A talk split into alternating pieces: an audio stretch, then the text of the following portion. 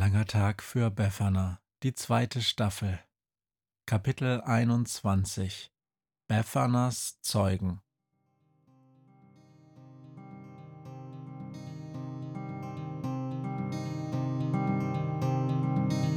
Wenn der Wind einsam durch die Straßen fegt, wenn die kalte Nacht sich auf die Häuser legt, wenn in Fenstern Weihnachtsschmuck ins Dunkel scheint, dann sind Befana und ihre Maus nicht weit.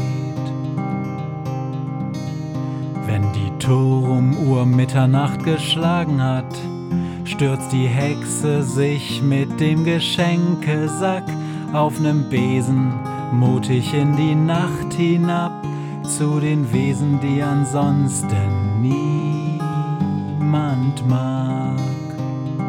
Weihnachtshexe Befana ist für alle Monster da. Alle Ratten, Kakerlaken, Geister, Spinnen, Feuerdrachen, alle unsichtbaren Ungeheuer, Zauberzeitmaschinenbauer freuen sich schon das ganze Jahr auf den Winterwind, denn der bringt deine Weihnachtshexe namens Befana.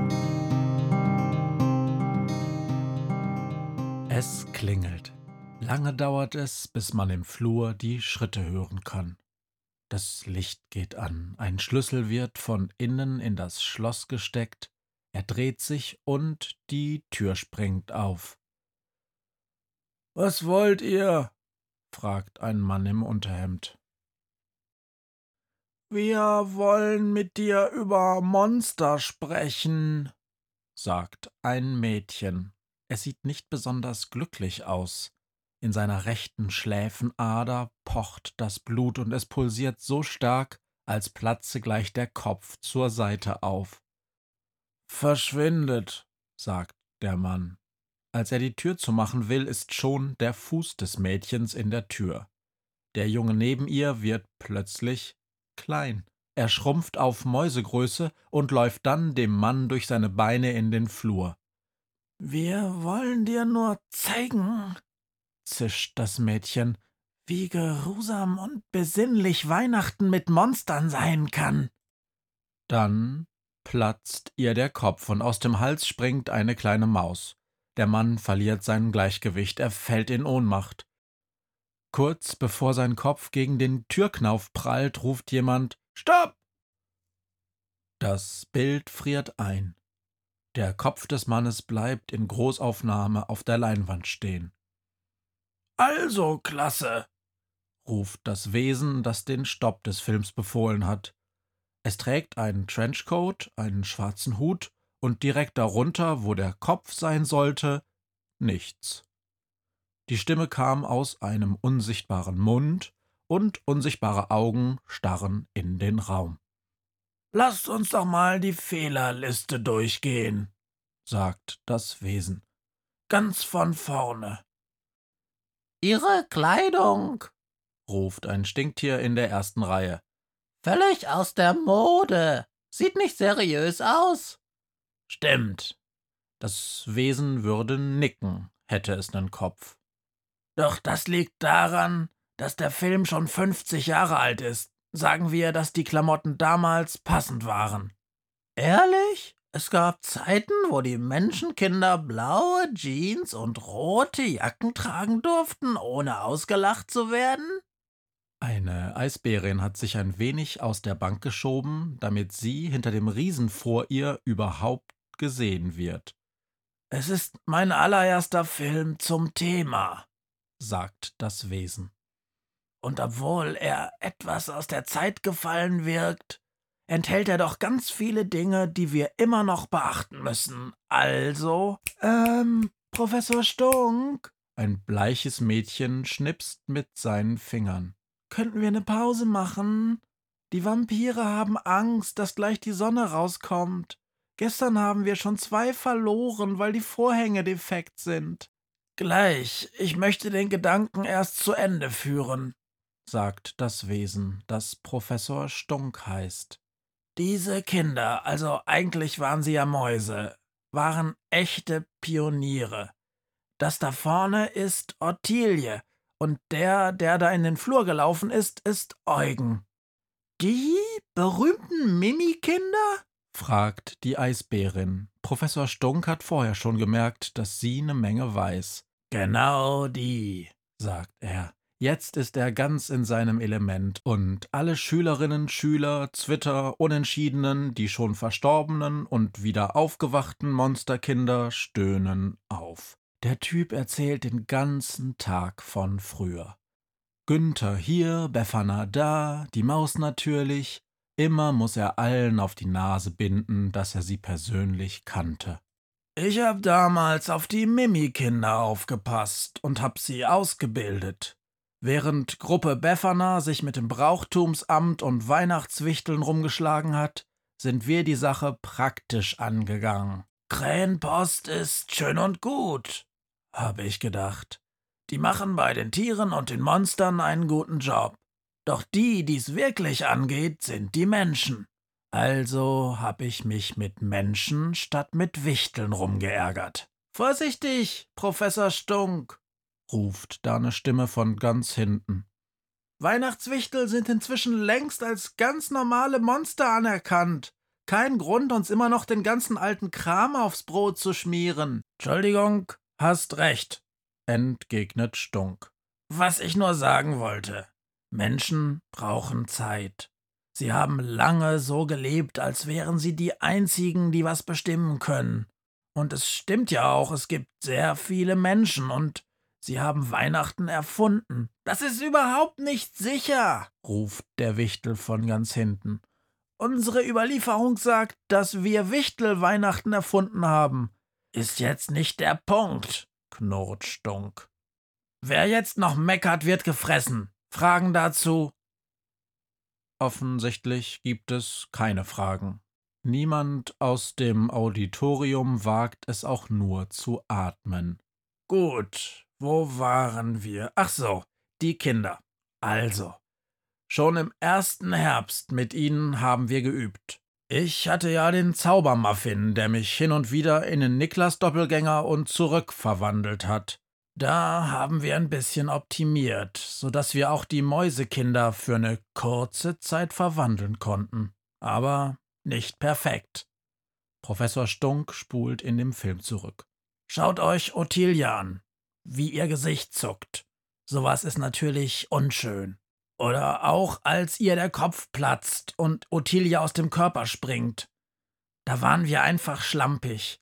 So bekommt man niemanden auf seine Seite, und ihr wisst ja, was der Auftrag ist. Die Menschen sollen das Monster in sich selbst entdecken, leiern alle diesen tausendmal geübten Spruch und setzen fort Macht Weihnachten zu einem Fest der Liebe zu den Monstern und zu monstermäßigen Geschenken. Etwas Enthusiasmus, wenn ich bitten darf, ruft Stunk. Der zweite Punkt mit den Geschenken ist im Übrigen fast immer einfacher. Den Mann, der in dem Film in Ohnmacht fällt, den haben wir noch rumgekriegt, nachdem er sein Geschenk bekommen hat. Was war's denn? fragt die Eisbärin. Ne Nessie-Pfeife, sagt Professor Stunk.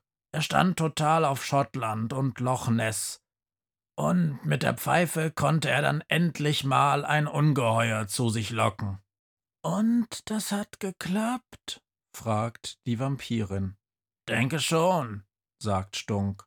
Er ist vom letzten Schottlandurlaub nicht zurückgekommen. Spricht ja dafür, dass die Pfeife funktioniert hat. Papa sagt, dass das gefährlich ist, ruft eine Vogelscheuche.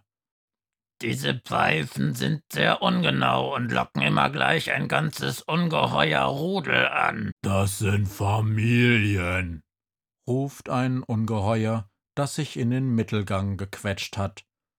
Rudel heißt das nur bei Wölfen. Diese Pfeifen funktionieren wirklich. Du kriegst sofort einen Riesenhunger, wenn du eine hörst. Gut, wie auch immer, ruft Professor Stunk. Wir müssen jetzt kurz Pause machen wegen der Vampire. Ich sehe draußen schon die Sonne. Schon okay, brüllt eine Harpie. Hat sich grad von selbst erledigt. Kann mal einer einen Besen und ein Kehrblech holen?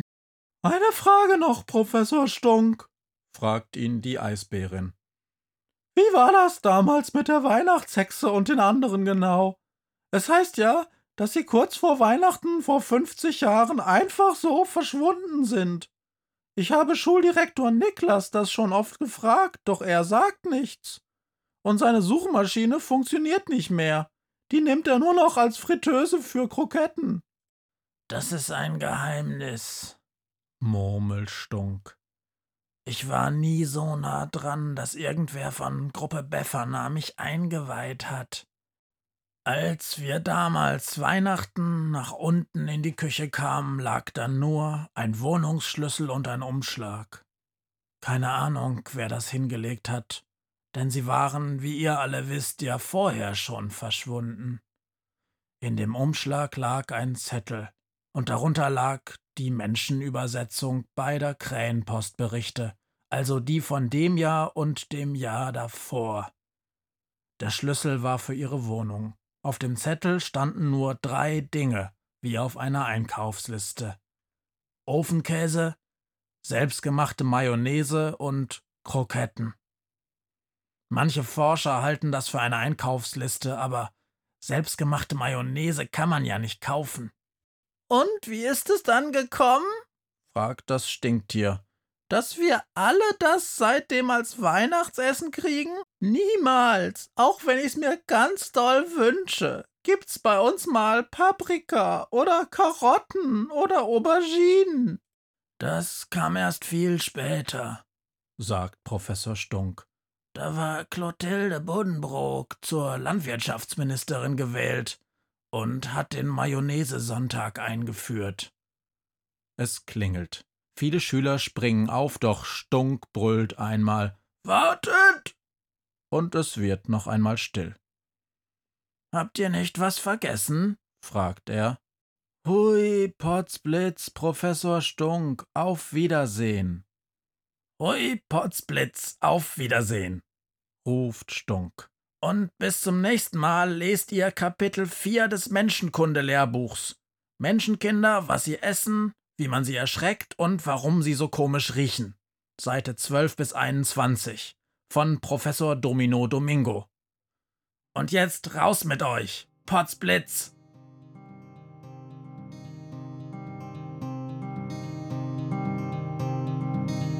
Hört, was mir heut Morgen widerfahren ist. Eine Krähe sitzt auf meinem Fenstersims und sie krächzt von Weihnachtshexe Befana, die sie hoch am Himmel fliegen sah. Tausend Abenteuer hat die Hexe erlebt, wie ein Haus verschwindet, wie ein Berg erbebt, wurde im Wald verwunschen und im Fels versenkt, und doch hat sie alle reich beschenkt.